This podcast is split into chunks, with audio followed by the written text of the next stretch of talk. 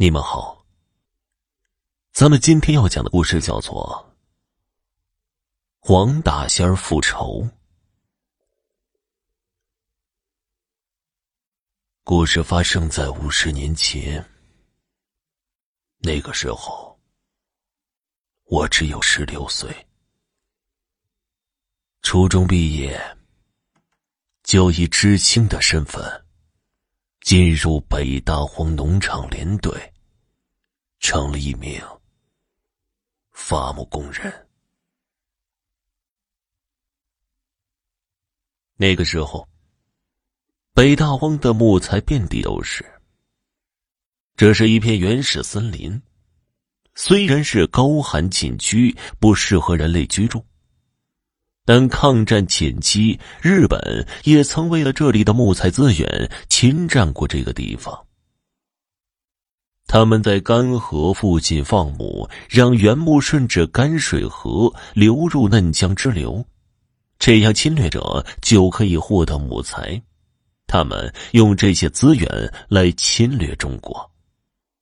如今，我们要用这些资源来建设我们的国家。因此，虽然生活上非常艰苦，但我们所有知青仍是对建设抱着一片热诚。由于生活条件困难，知青吃的都是高粱米，偶尔蒸一次馒头还总容易丢。丢一次两次，我们还能容忍；丢的次数多了，我们这帮吃不到好东西的小年轻，可就不乐意了。这天开饭，做饭的同志哭唧唧的跟我们说：“馒头又丢了。”我们一听，顿时你一句我一句闹了起来。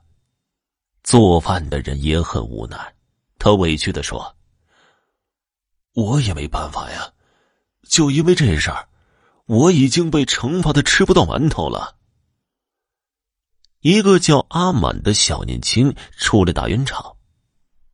这馒头已经丢了，再闹也解决不了。下午大家还是继续伐木，在这闹腾不如回去休息。众人想想，好像是这么回事。这个中午，大家吃着窝窝头就咸菜，喝着脱水蔬菜做的盐水汤，内心好不郁闷。从那天开始，阿满有事没事就往小高那儿跑。每次都是悄悄去，悄悄的回。几经观察，阿满终于找到了偷馒头的真凶。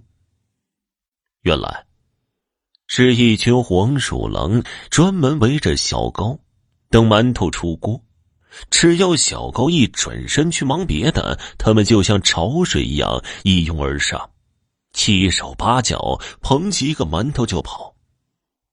由于黄鼠狼数量多，动作快，四周都是林地草丛，也便于他们马上隐蔽，所以小高才一直没发现馒头是被黄鼠狼偷走了。知道谁是真凶了，可是怎么对付这些黄鼠狼呢？他们数量实在是太多了，而且都不怕人。你看看他，他也看看你，跟你对视。还真是让人有点毛骨悚然的。阿满是个手巧的人，他自己动手做了一只木猫，这是一种带机关的笼子，里面放上诱饵，黄鼠狼就只能进不能出。捉到黄鼠狼之后，阿满就用麻袋套住出口，把黄鼠狼从木猫里倒进麻袋。直接乱棍打死。头一天晚上，就打死了三十多只黄鼠狼，做饭的营地臭了一个月。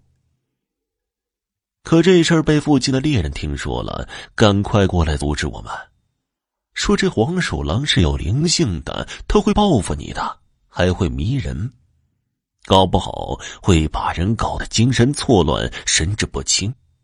要了你们的性命也不是不可能的。我们这帮年轻的知青怎么会信这个呀？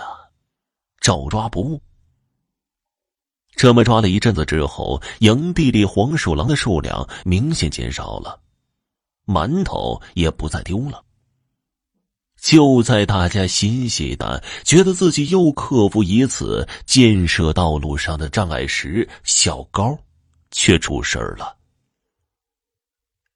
一早上呢，太阳刚出来，我们就听见外面有人嚷嚷。出去一打听，女知青们说小高突然的发疯了，脱光了衣服在帐篷里又唱又跳的。我一听。赶快去找了指导员。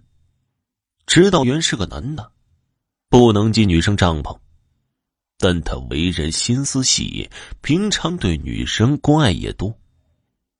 他让十来个女人一起按住小高，强行给他把衣服穿上，然后用绳子把他手脚束缚起来。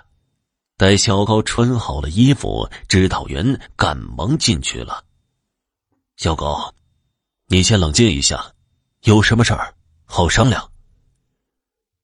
只见小高斜着眼睛，用非常可怕的眼神看着指导员，嘴里哼哼唧唧的，也不知道在说些什么。同时，一个鲤鱼打挺就在帐篷里扑腾起来，一时间谁也拉不住他。只听见一阵乒乒乓乓，女生帐篷里的桌子椅子。盆子饭盒被他打翻了一地。我们好不容易控制住了小高，可他的身体还是处于亢奋的状态，不停的抖动。指导员有些害怕了，这样下去，就算是好好的人，也要折腾的精疲力竭死掉了。他赶快叫人去请卫生所的医生张初志来，可惜张初志只是中专卫校毕业。对于外科还有点经验，却毫无能力解决这种精神问题。这可怎么办呢？